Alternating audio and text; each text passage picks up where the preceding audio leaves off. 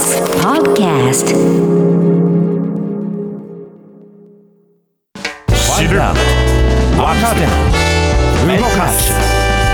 荻上チキセッション発信型ニュースプロジェクト荻上チキセッション。荻上チキと南部ひろみが生放送でお送りしています。ここからは特集メインセッション。今日のテーマはこちらです。メインセッションディスカッションモード新型コロナウイルスのワクチン接種オリンピックの行方赤木ファイル夫婦別姓。あなたの気になるニュースは何ですか？ニュース座談会6月場所。というわけで番組月末恒例企画のニュース座談会ということになっております、今月いろいろ起こったニュースをゲストの方と語り合っていきたいと思います、はい、えー、皆さん気になるニュースまだまだお待ちしてますよ。宛先 ss954 アットマーク tbs.co.jp までまだまだ間に合います、うん。ではゲストをご紹介してまいりましょう、えー、お二人ともリモートで本日ご出演いただきます。まずライターの望月博樹さんです。望月さんよろしくお願いいたします。あ、よろしくお願いしおます。願いしますそして NPO 法人ダイアログフォーピーポー所属のフォトジャーナリスト安田夏樹さんですよろしくお願いしますよろしくお願いします。よろしくお願いしますお願いいたします。はい。あっという間の6月末ということですけれども、望月さん、仕事の進捗はいかがですか？そうですね、最近やってた仕事がだいぶ吐き出してたので、はいこれからちょっと貯めてたものを また取り組んでいくという感じですかね。ああ、すごい優等生。うんしっかりしてますね。はい。今日はですね、あの、今月いろいろあったニュースをお二人と一緒に振り返っていきたいと思いますけれども、では早速メール2通紹介しましょうか。はい、えーいきますね。まず東京都の、えーラジオネームペガさんからメールです。ありがとうございます。飲食店で働いているんですが、緊急事態宣言が解除されても、お酒の提供に人数や時間制限がほとんど変わらない。我慢してきてこれかと。前から2人までなどの人数制限でやっていればよかったのではそのせいで制限を無視しているところに人が集まって大騒ぎしている状況を見かけます。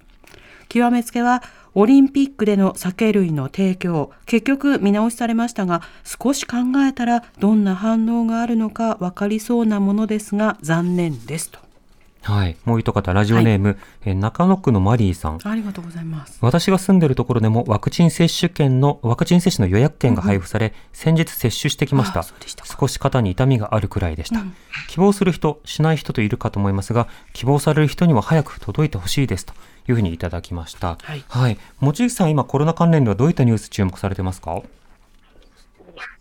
ぱり、まあ、あの、緊急事態宣言解除されて、で、まあ、ちょっと東京でも感染がまた持ち持ち直すというか、また増え始めてきてるので、うんで、オリンピック強行するってなった時に、この後どういう形で、あの、判断されるのかっていうところですかね。また、うんうんあの、この、これまで大変だった人たちに負担を押し付けるような形で、オリンピックだけは何としてでもやるというか、そっちは特別扱いで、はい。あの、一般のその飲食店やってらっしゃる方とかはしんどいっていう状況になりそうなので、どうも、そこが本当にそうなってしまうのか、どうやったら止められるのかっていうことがすごく今、気がかりではありまうす。ん。安田さんは新型コロナ関連での注目はいかがですか？そうですね。あの、先ほど2通メールをいただいていたと思うんですけれども、はいワクチン接種をされた方からまずメールをいただいてましたよね。うんで、あの、先日、あの、チキさんもあの、レポートしていたと思うんですけれど、私も実は全く同じ日に、はいあの、大規模接種センターで接種をしまして、うんうんまあ、一刻も早くこう、まあ、海外取材なんかもこう始めたいということで、で、ちょっと私事なんですけれど、実は先週、私骨折をしましてですね、うん。あの、手術を受けて、はい。で、ちょっと右足が全くこう使えないような状況なので、車椅子であの大規模接種センターに受けに行ったんですよね。うん。で若干ちょっとあの出入り口が狭いかなというふうに気になるところもあったんですけれども、ええあの車椅子で行ってもあの特にこう、まあ、待たされるとか不利益を被るということはなかったなということはちょっとだけあの付け加えておきかった、うんおきたかったこととバ、リアフリー対策はね、あの、相当あちこちやってましたよね。そうですね。かなりあの人も配置していたので、こう、まあ、あの変な風にこう人が滞留しないようにということは相当気を使われていたかなと思います。うん。で、もう一つ、その、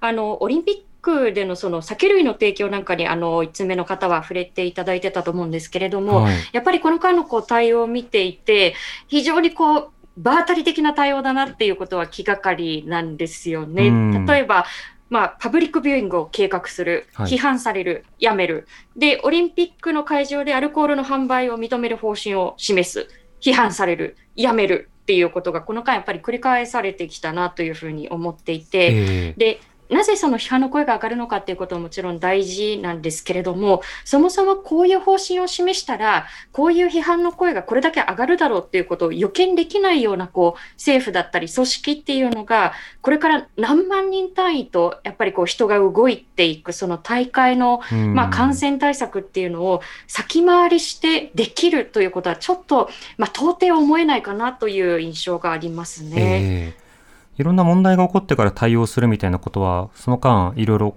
な分野で行われてきた部分ではあると思うんですけど、オリンピック期間中の問題というものが発覚したときに、それに対してケアする時間的余裕というのは当然そんなにないわけですよね。そうですね。あの、まあ、その点に関しては、先日、その専門家の有志が、あの、オリンピックに対する提言をまとめて会見をしたときに、はい。まあ、感染爆発なんかがこう大会期間中に起きたら、まあ、中断という選択肢が、まあ、あるようなあの趣旨のことを尾身さんが発言していたと思うんですよね。うんでも、やっぱりこう、この間の動きを見ていて、専門家の提言だったり、言葉の扱いっていうのもやっぱりすごく気になるところですよね。えあの例えば、まあ、尾身さんが、まあ、普通こういう状況ではオリンピックやらないっていうこう発言をしたり、こう開催自体にこう懸念をするようなこう発言がなされたときに、まあ、田村厚労大臣がこうした発言に対して、まあ、個人的な、あの自主的なこう研究のこう成果。みたいな発表だみたいなことを言ってみたり、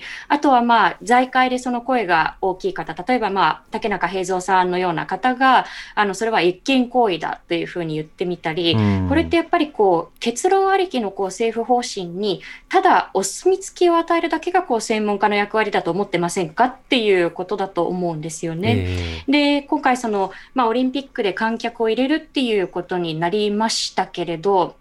それも結局その、まあ、政府関係者から漏れ聞こえている声としてはいや専門家があの提言の中で中止自体盛り込んでないじゃないっていうことを言っていたわけですよね。はい。橋本聖子さんも言ってましたよね。そうですね、うんなので、やっぱりあの専門家のこう発言だったり提言っていうものがこう恣意的に使われている、時にはこうスケープゴートに使われてしまっているということが一つやっぱり気がかりなところですうね。ん。オリンピック関連については望月さんいかがですか？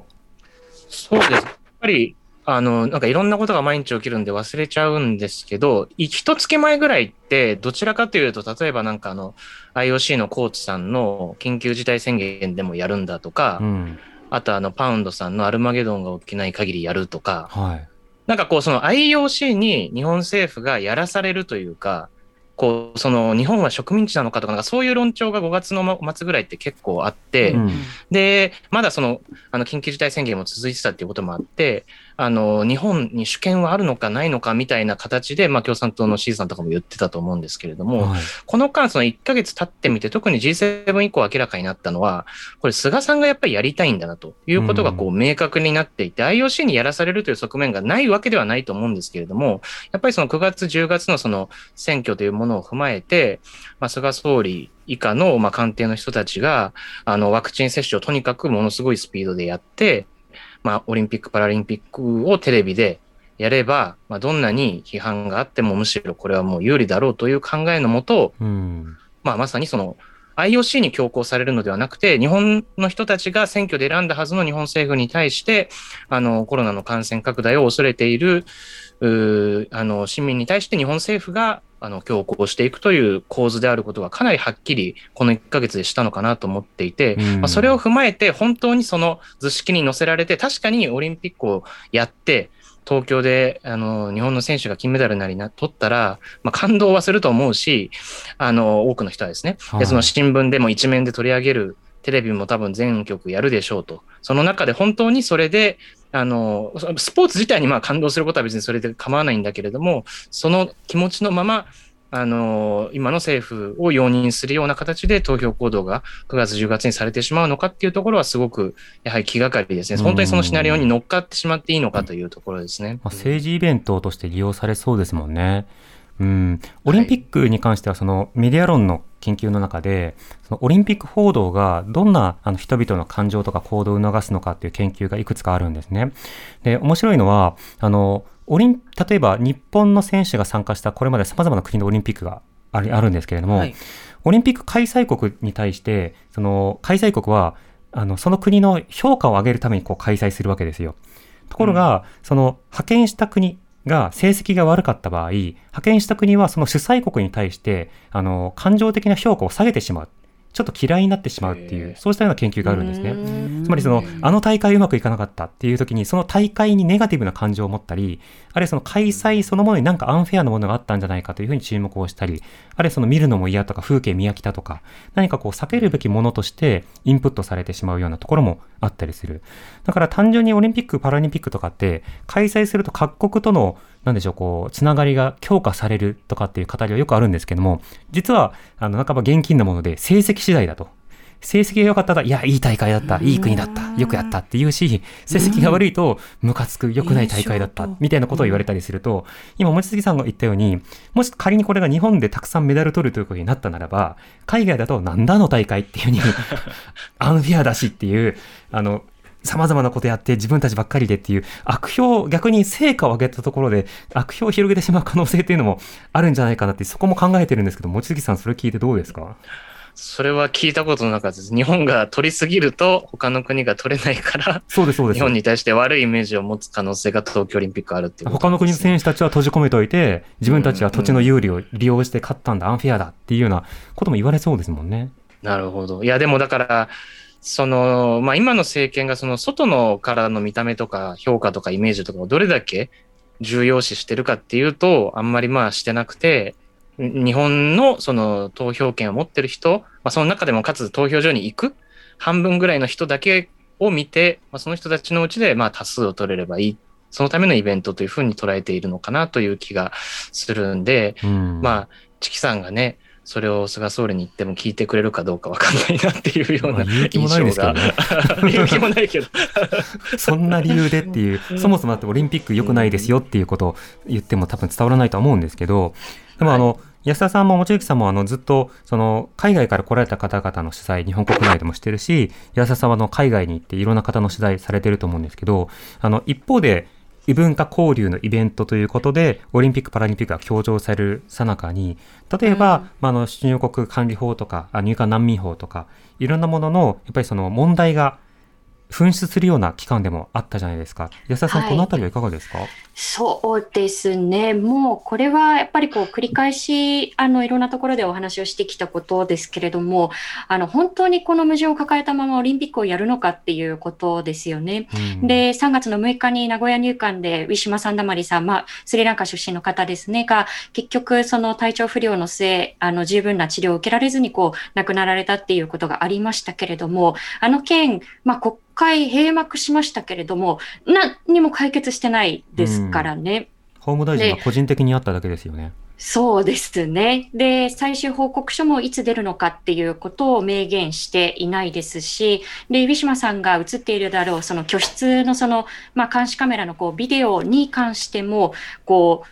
保安上の理由により、開示できないということで、まあ、ご遺族自身、代理人、そして国会議員にも見せないっていう状況、まあ、これもこう驚くぐらい変わらないっていうことですよね。うんで、あの、この間、あの、フィシュマさんのご遺族がまだ最終報告が出るまでは、その、まあ、日本から帰ることができないということで、まだ、あの、日本に留まっていらっしゃるんですけれども、まあ、妹さんたちお二人、ワヨミさんとポール・ニマさんがこの間も繰り返しおっしゃっているのが、人間を人間として扱ってほしいっていうことなんですよね。うん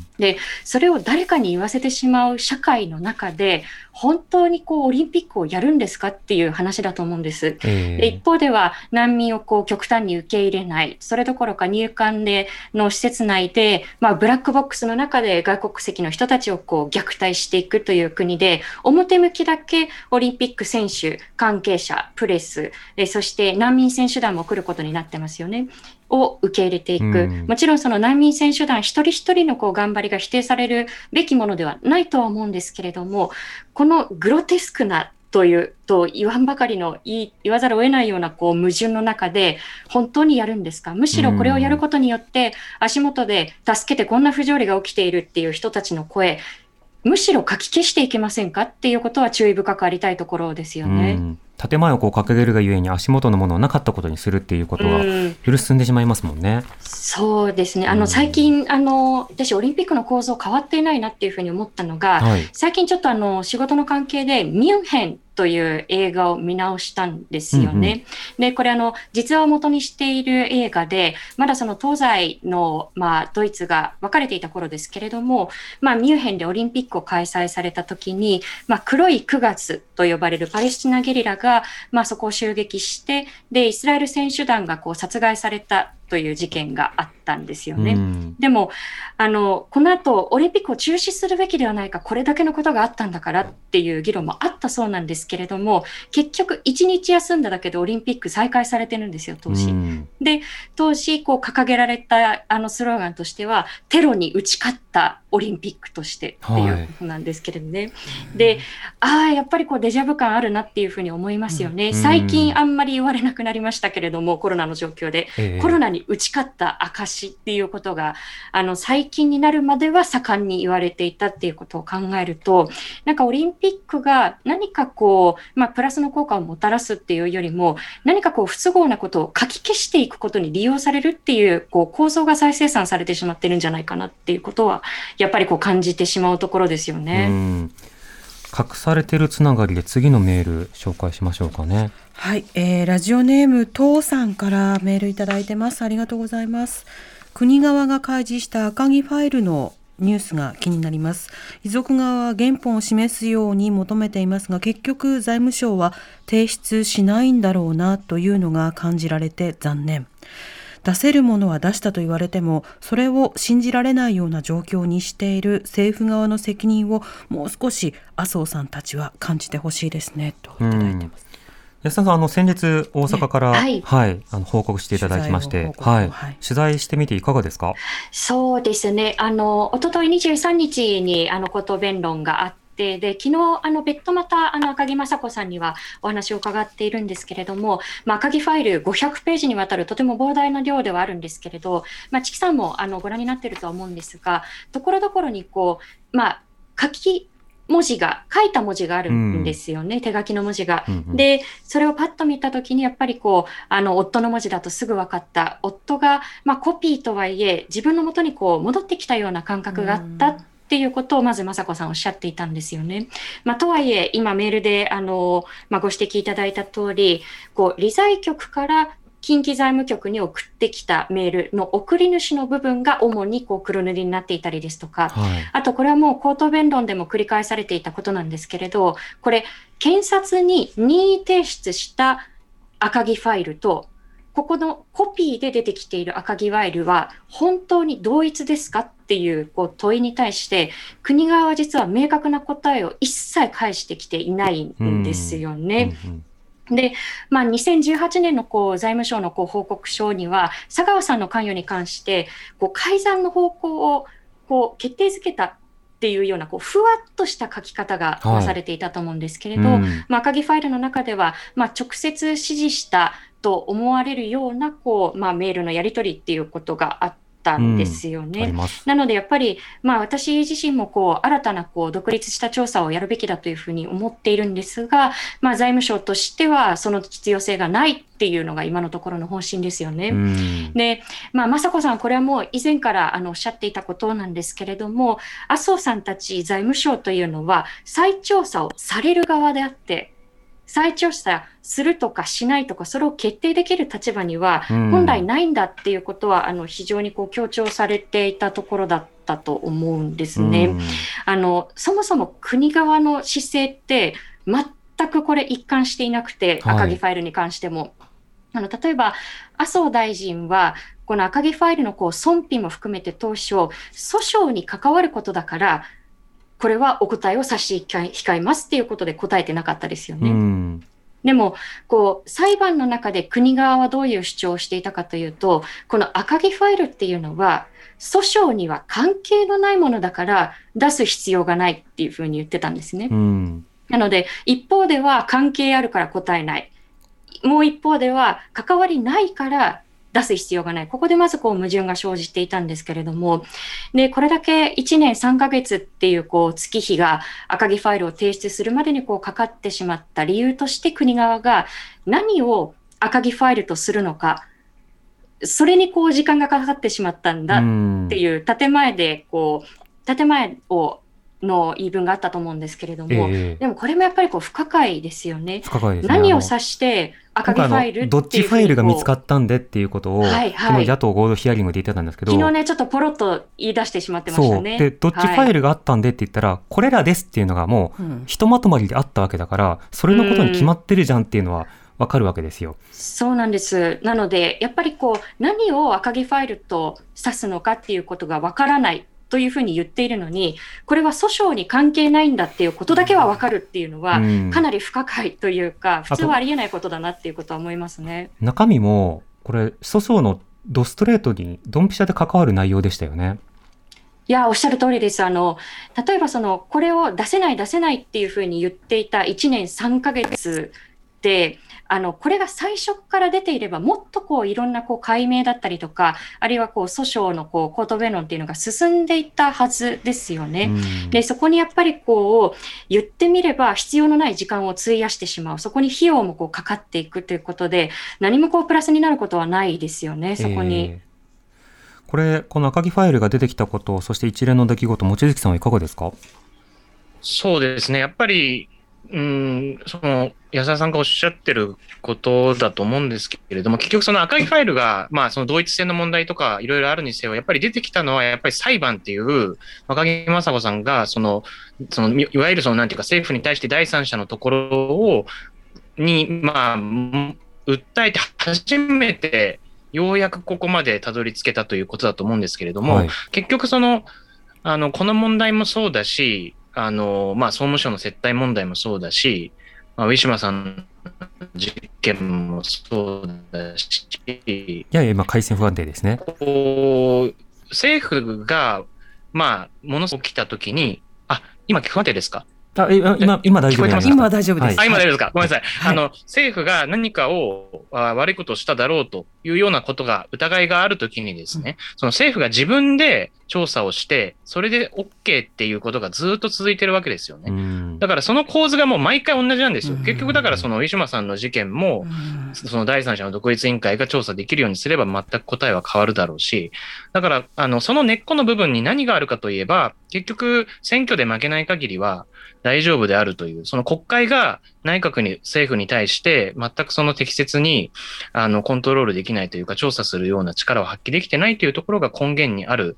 と思うので、例えば、あの原発事故の時って、その2011年の末に国会事故調っていうのはすぐにその与野党一致して立ち上げて、で、まあ、調査をするということができたわけですけれども、そういうことがもし仮に、これらの事件に対してできていれば、まあ、すべて全然違った流れになってたと思うんですよね。でもそういうことを、あの、安倍政権、菅政権は基本的にしないので、あの、自民党も含めてですね。えー、で、で、ということからすると、やっぱりその選挙が控えてますけれども、その投票するというのは未来の政策のあり方をどう変えるかということだけではなくて、その投票行動を通じて、過去にあの政府が何をしたかということを正しく追求するということにもつながるということなので、うん、あのやっぱり国会を通じて政府をしっかり監視するという仕組みを取り戻さないと、もう同じようなことが何回も何回も繰り返されるだろうなというふうに思います。そうですね。今回出てきた赤木ファイルはそこが根深い問題で、あの、うん、まあ、自浄作用が働かないんだったら周りがチェックしましょうよっていう話あると思うんですけれども、今回のメールのやり取りの中では、まず会計検査院に提出する書類どうしましょうかっていうのは、そうしたやり取りもあるわけですよね。で、また、あの、検察に対する書類の提出と今回のものが一致しているのかっていう問題もあるわけです。また今回は、あの、民事裁判で、え国側が訴訟を訴えられているにもかかわらず、こうしたファイルをなかなか出し絞っていたという話があって、そして出てきたメールのやり取りの中では、立憲民主党の議員からこんなこと聞かれていて、こんなファイルがあるんだけど、これは出さないでおきましょうねっていうようなやり取りもあると。つまり外部チェックがほとんど機能しないような中で、事情作用も当然機能しないという、メディアのその報道も限界があるし、場合によってはその一部の人が煽って、あのメディアも野党も盛りかけばかりだみたいな仕方で、森友追求することはあまり意味がないことかのように位置づけるというようなことで、チェック機能があの奪われてきたような期間もあるわけですね。これは安田さん、今後の課題どうですか？そうですね。あの、今、あの、チキさんがおっしゃってくださったこの赤木ファイルの、こう、一番最初にこう記録されているメールですよね。2017年の2月の16日のメール、まあ、野党のその議員のこう求めに対して、本当はあるって分かっている決裁書類を、こう、なかなか見つからないかのように、うまく取り繕えっていうような趣旨のこう、はい、メールなんですよ。探してまあ、今探してますと答えましょうっていう、うん、そうなんですよね。で、嘘つけっていうことですよね。で、私がこのメールの中ですごく気になったのが、一番最後の一文が、ことが終わったら、おごりますとお伝えくださいっていう、非常にこうラフな、うん、あのやり取りがなされているっていうことなんですよね。はい、なので、まあ、この森友学園のその問題、そして改ざんの問題っていう個別のことをこう、さらなるこう新しいこう調査をしなければいけないっていうことはもちろんなんですけれど、こんなこう、おごるからさ、ちょっと嘘ついてよっていうこうやり取りがなされてたっていうことは、これ、常態化しているようなことではなかったですか？日常的にこういうやり取りって他の県でも行われていなかったのですかっていうふうにもっとこう広くメスを入れていく必要があるんだろうなっていうことを思わせるようなこう内容ですよね。事実を隠しきれたらおごりますとかあの野党をちゃんとあの騙せたらおごりますみたいな感覚ですから、うん、何一仕事を得た感出してんだよっていうところは当然ありますよね。はい、ね、他にも論点いろいろリスナーの方から来てるので、え紹介していきたいと思います。TBS 荻上チキ荻上チキセッション荻上チキセッション。今日の特集メインセッションテーマは、ニュース座談会6月場所。あなたの気になったニュースは何ですか？ということで、えー、ゲストはリモートで、ライターの望月弘樹さん、よろしくお願いします。お願いします。はい。そして、フォトジャーナリスト安田なつきさん、よろしくお願いします。よろしくお願いします。はい、お二人とお送りしています。はい、いくつかメール続けて紹介していきましょうか。はい。はい、えー、まずは千葉県のラジオネーム芭蕉布さんかな。えー、気になったニュースは沖縄慰霊の日で読まれた平和の詩です。えー、陰惨な沖縄戦が語られその中には内縄口を取り上げられた沖縄という言葉がありました。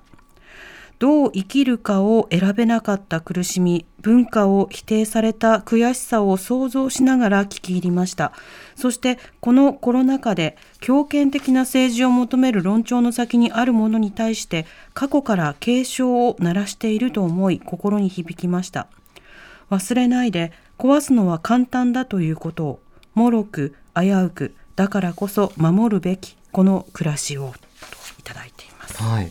えー、それからこういったメールもいただいてます。ラジオネーム山田さん。はい、えー、ありがとうございます。先月くらいまではオリンピックが開催か中止の議論をしていたはずが、観客を入れるか無観客の話にすり替わっていて、とても憂鬱な1ヶ月を過ごしたなと思います。そんな中で気になったニュースは、平井大臣同活。本人は違うとおっしゃってますが、その同活の音声です。ごくごく当たり前のように、一企業や代表を脅すとか、見せしめにするという感覚に恐怖を覚えました。の後から、親しい会社に利益誘導しているんじゃないかという話が出た時にも嫌な感じがしましたというふうにいただきました。そしてラジオネーム成田さんからです。ありがとうございます。立憲民主党の本田平直議員が成人と中学生の性行為を肯定する発言をした問題は本田議員一人の問題としてではなくしっかりと被害者の人権、そして法改正の必要性を深める議論としてつなげていってほしいなと気になるニュースとして今後も注目していますといただいています。はい、えー、それから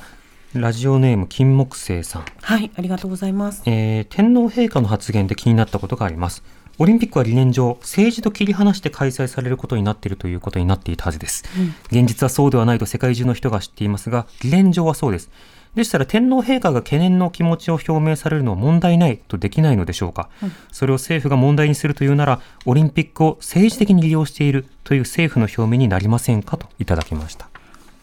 ラジオネームハーツンチンゲンサイさんからです。ありがとうございます夫婦別姓を認めたいのは合憲という最高裁判決のニュースが一番気になりました。選択的夫婦別姓の議論も結局国会でスルー先送りされ日本は相変わらず夫婦は同一性以外の選択ができないという現実。また戸籍法などの改正が大変という消極的な姿勢。将来の子供のためとか家族の絆がなくなるという結局は精神論的な話になってしまう虚しさ私の妻は3姉妹なのですが3姉妹は結婚し今3人はバラバラの名字になっています家族の絆が同一性で保たれるというのであれば妻の実家の絆を壊した上での私との結婚及び同一性ということになりますよね。男の私ですら違和感を感じる強制的夫婦同姓実態として結婚して名前を変えざるを得ない女性の犠牲の上に成り立っている夫婦同一性制度だと感じています。何が問題なのでしょうか？結局は大変だから変えたくないってことだけのように感じます。選択的夫婦別姓制度に反対する人の明確な理由を聞きたいですといただいています。最後、えー、サッカーミャンマー選手の難民申請についても来ていますかね。えー、ラジオネームやっこさん。サッカーが好きなので連日ワールドカップ世代やオリンピック世代など日本代表戦が見れるのは楽しかったのですが、その中で3本指で抗議したミャンマー選手の難民申請が気になりました。命に危険が及びそうな人を守れないのはどう考えてもおかしいと思うので、この件は注目していきたいですといただいてます。はい。そして先ほど千葉県のラジオネームを、あの、芭蕉布さんと呼んでしまったんですが、芭蕉夫さんですね。はい、はい、失礼しました。さて、いろいろたくさん本当メールいただきました。ありがとうございます。安田さん気になったメールいかがですか？そうですね。あの頭の痛いメールがあの、うん、ニュースがたくさんあったのでどれもこうコメントしていきたいところなんですけれどもあの、はい、一番最初の方がですねあの沖縄慰霊の日にあの触れていただいたので、あの少しあのこの件について触れていきたいと思うんですけれども、まあ、6月23日が慰霊の日だったんですが、はい、あの実はこの日まで具志堅高松さんという長年40年近く遺骨収集をされている方がハンガーストライキをしていたんですよね。うん、でどうしてハンガーストライキをしているかというと、遺骨が混じった土砂で辺野古の新基地建設が進められようとしているっていうことにこう抗議をされていたんですよね。はい、あの、まあ、これはあの少し遡りますけれども、辺野古の海でまず軟弱地盤がこう見つかって、で、当初のこう計画以上のこう土砂が必要になってきたと。で、2020年の昨年ですね、4月に、まあ、防衛省が計画変更の申請書を沖縄に提出して、これまだ確定していないことなんですが、うん、で、どういう方針が示されているかというと、県内で調達できる土砂のうち、その7割が本島のこう南部、糸満だったりですとか、八重瀬だったりですとか、まあ、そういうところでこう調達が可能だっていうことが示されていると。はい、で、まあ、それに応じて、今、今その糸満だったり南部では、じゃあ、新しいこう需要がこれで出てくるはずだっていうことで見越して、こう、まあ、開発がこう加速されているっていう実態が加速していくであろうという実態があるんですよね。うん、ただ、南部というのは多くの住人の人たちがこう避難をして犠牲になってっていう激戦地だったので、このままではその戦争で犠牲になった方々のこう遺骨が混じったままのこう土砂でこう基地が作られてしまう、海が埋め立てられてしまうということで抗議をされていました。うん、で、私も実は4月に具志堅さんのところにお邪魔したんですが、はい、あの、日本軍の壕の中に一緒に入ったんですけれど、ちょっともう、歩くのもこう、はばかられるぐらい、はばかられるぐらい、いまだにこう足元から、あ、これは足の指の骨ですね。あ、ここにこう真っ黒になってるのは火炎放射で炭化してる骨ですねっていうふうにこう、次々こう骨が出てくるんですよね。で、まずそれにこう驚いたのと、1回目のそのハンガーストライキを具志堅さんがなさっていたときに、やはりこう沖縄戦の、まあ、ご遺族の方が具志堅さんのところに来られたそうなんですね。で、その方のお父さんというのは、南部でこう、まあ、みんなでこう逃げている中でこう追い詰められて、もうついに海をこう回らないと、これ以上逃げられないようなところにこう追い詰められたんだけれども、お父さんは泳ぐことができなかったので、あの、自分だけはじゃあ陸を伝って逃げていくから、後で合流しようっていうふうにこう仲間に言い残して、そのまま行方がわからなくなってしまった。でも、おそらくその南部で犠牲になったんだろうっていうことだったんですって。で、その泳げないことによって、戦争で犠牲になってしまった父を辺野古の海で溺れさせるっていうことはやめてほしいということを具志堅さんにこう切実に語っていたそうなので、はい、これって、まあ、基地建設をこう容認する人、反対する人、っていうこと以前に、それ以前の問題として、人道上の問題として、もっとこう広く声を上げなければならない問題だと思いますし、なかなかこう、まあ、在京メディアで取り上げられることが少ない印象があるので、もっとこう実態が、これは広がってほしいところだなというふうには思います。そうですね。あの、基地建設の話もそうですし、あの、例えば慰霊の日ということで、あの、総理大臣が沖縄に普段であれば訪れて、で、例えば知事などと肩を並べてというようなことも場合によってはあるわけだけれども、今回コロナ禍ということもあって、まあ、ビデオメッセージだった。そうすると、これまでじゃあどう向き合うのかっていう、あの、以前であれば、まあ、尾長さんと安倍さんが合う合わないかっていうことで非常に注目されてたんですが、じゃあ、あの、玉城デニーさんと菅総理がどんな話を直接やって、さあどう決めるのかっていうことが、議題設定されにくくなってますよね。そうですね。あと、まあ、知事同士でどういう会話をするのかっていうものももちろんなんですけれども、うん、あの、まあ、23日にこう、沖縄にいる方とこう、まあ、電話をつないでお話をした時におっしゃっていたのが、やっぱりあの、慰霊の日のこう、式典に実際にこう、首相が来ると、そこにこう、参列している人たちから、まあ、時には例えば罵声が飛んだりですとか、帰れとか、何しに来たんだとか、でも、それも合わせて沖縄の声だし、沖縄の空気感だし、だからそれを首相が現地に来て肌身で感じることができないっていうことは一つ、あの、非常にこう残念なことだということはおっしゃってましたね。うん。望月さんは気になったニュース、いかがですか？そうですね。あの、ミャンマーのサッカーの選手の名前の申請の、はい、これあの、